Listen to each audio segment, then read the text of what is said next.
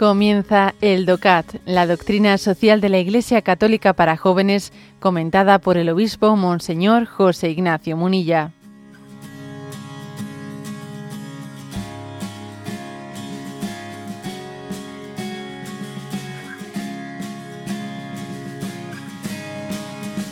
Punto 146. ¿Cuál debe de ser la relación entre el trabajo y la propiedad privada?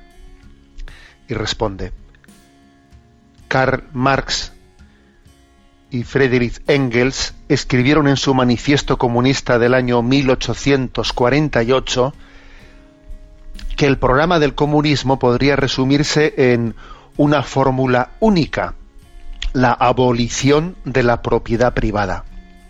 La Iglesia, por el contrario, ha defendido siempre en su doctrina social el derecho a la propiedad privada y al mismo tiempo no ha dejado nunca de repetir que Dios ha creado la tierra y sus bienes para que todos los seres humanos los usen. La doctrina social llama esto el destino universal de los bienes de la tierra. De aquí se deriva el principio de la obligación social de la propiedad, es decir, que las propiedades privadas no deben ser, no, debe, no se deben usar egoístamente, sino que se han de compartir para el bien de todos. Esto se aplica de modo particular a la relación entre propiedad y trabajo. Las inversiones han de servir para la creación de nuevos puestos de trabajo y para la expansión del bien común. Bueno, por lo tanto, como veis, eh, en este punto 146 de este pequeño compendio, no de o de esta popularización eh, del compendio de la doctrina social de la Iglesia, que es el DOCAT, reafirma un principio clave eh, la doctrina social de la Iglesia cree en la propiedad privada. La propiedad privada dignifica, ¿eh? dignifica al hombre.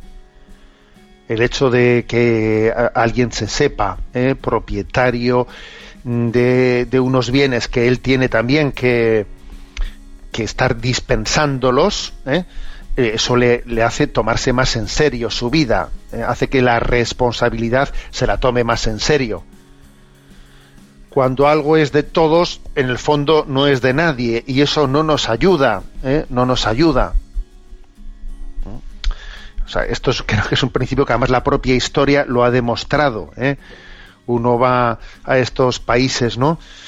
de esos países que ya prácticamente hay que decir que los sistemas comunistas eh, pues incluso los que mantienen todavía el sistema político político comunista luego en la práctica en esto han, ido pasándose a la economía a la economía de mercado poco a poco. Uno va a China y dice bueno a ver este será un país comunista pero aquí ha introducido completamente otra concepción económica. Aquí hay propiedad privada vaya que si la hay etcétera no ¿por qué los países comunistas han tenido que pues que olvidarse de ese principio de Marx y de Engels, ¿no?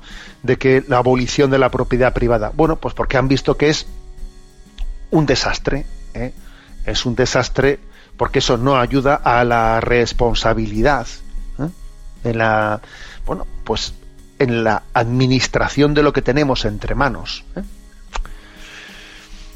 Lo cual no quiere decir que ese concepto de propiedad privada no deba de ser purificado, ¿no? Porque claro, todos somos conscientes de que nacemos, ¿qué es lo primero que aprende a decir un niño, un niño según, vamos, pronuncia las primeras palabras.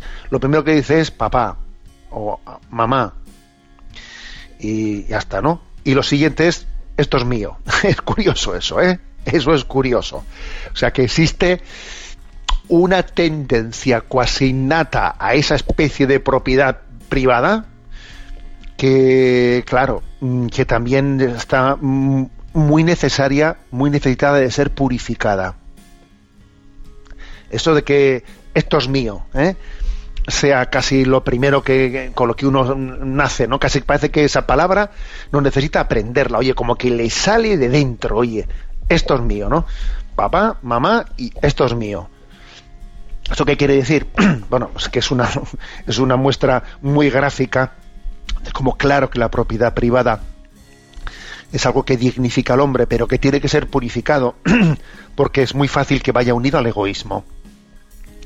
y que tenemos que educarnos que las cosas son, son nuestras, pero tenemos que entenderlas, tenemos que tener ese concepto que tiene el Evangelio de que somos administradores de unos dones y no dueños absolutos de ellos. Sí, existe una propiedad privada, pero hay una diferencia bastante grande entre ser dueño absoluto o ser administrador de unos bienes. Entonces, lo que la doctrina social de la Iglesia recuerda es que sobre cualquier propiedad privada grava una, entre comillas, ¿no? una hipoteca en favor del bien común. ¿Sí? Porque hay un dueño último de todo, que es Dios. Y entonces esto lo recuerda y lo recuerda y lo recuerda, ¿no? La doctrina social de la Iglesia. Y esto se, se aplica, dice, de una manera muy especial a la relación entre la propiedad y el trabajo. Por ejemplo, ¿no? Pues el que las, las, los beneficios, los beneficios que se obtengan, dice, ¿en qué los voy a invertir? ¿no? Los, los beneficios de mi empresa. en comprar oro. Hombre, en comprar oro no, lo lógico es que yo los invierta en nuevas inversiones que creen nuevos puestos de trabajo, ¿no? Para que haya una expansión del bien común. O sea, he puesto un ejemplo concreto, ¿eh? pero esto lo afirma aquí explícitamente. O sea, tenemos en, en, esos, en, ese, en esos beneficios, en esas propiedades que tienes, que será legítima tu propiedad privada, ahora tienes una responsabilidad en que de ella se derive el bien común, que de ella se derive un bien para todos, porque, porque hay una hay un destino universal de los bienes, hay, hay grava sobre ellos una hipoteca, una hipoteca en, en, favor del bien común. Aquí viene una cita de San Juan Pablo II de su encíclica Centesimus Annus, ¿no? el número 43, que dice, la propiedad de los medios de producción tanto en el campo industrial como agrícola, es justa y legítima cuando se emplea para un trabajo útil, pero resulta ilegítima cuando no es valorada o sirve para impedir el trabajo de los demás u obtener unas ganancias que no son fruto de la expansión global del trabajo y de la riqueza social, sino más bien de la explotación ilícita, de la especulación y de la ruptura de la solidaridad en el mundo laboral. Este tipo de propiedad no tiene ninguna justificación y constituye un abuso ante Dios y ante los hombres. o sea que, fíjate, dice San Juan Pablo II, ¿no? De esta encíclica, eh, Centésimos Anus. Dice, claro que existe una, eh, pues un derecho a tener una propiedad de medios de producción, ¿no? Agrícola, industrial, pero tienes, esa, tienes ese derecho a esa propiedad privada, pero para ponerlo al servicio, ¿eh? para que lo pongas al servicio de la producción de bienes para los demás. O sea, el que tengas determinados terrenos y, prefieras, ¿no? Y prefieras tenerlos, sencillamente tenerlos y no. Y en vez de tenerlos sin ningún tipo de explotación, ¿eh? en vez de hacerlos producir, o el que también tengas determinadas viviendas, ¿no? Absolutamente desocupadas las viviendas, en vez de hacerlas producir. Es que prefiero no tener líos, porque si alquilas las viviendas eh, tengo líos. A ver, ya, pero es que es que esos bienes que tienes tienen también un destino, un destino en favor del bien común.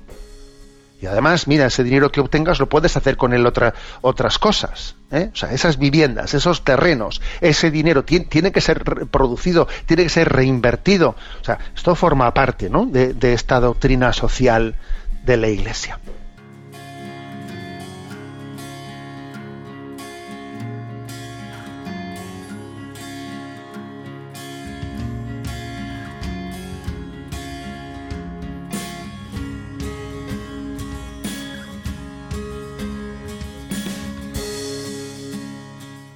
Has escuchado el DOCAT, la doctrina social de la Iglesia Católica para jóvenes, comentada por el obispo Monseñor José Ignacio Munilla. Encuentra todos los audios en radiomaria.es.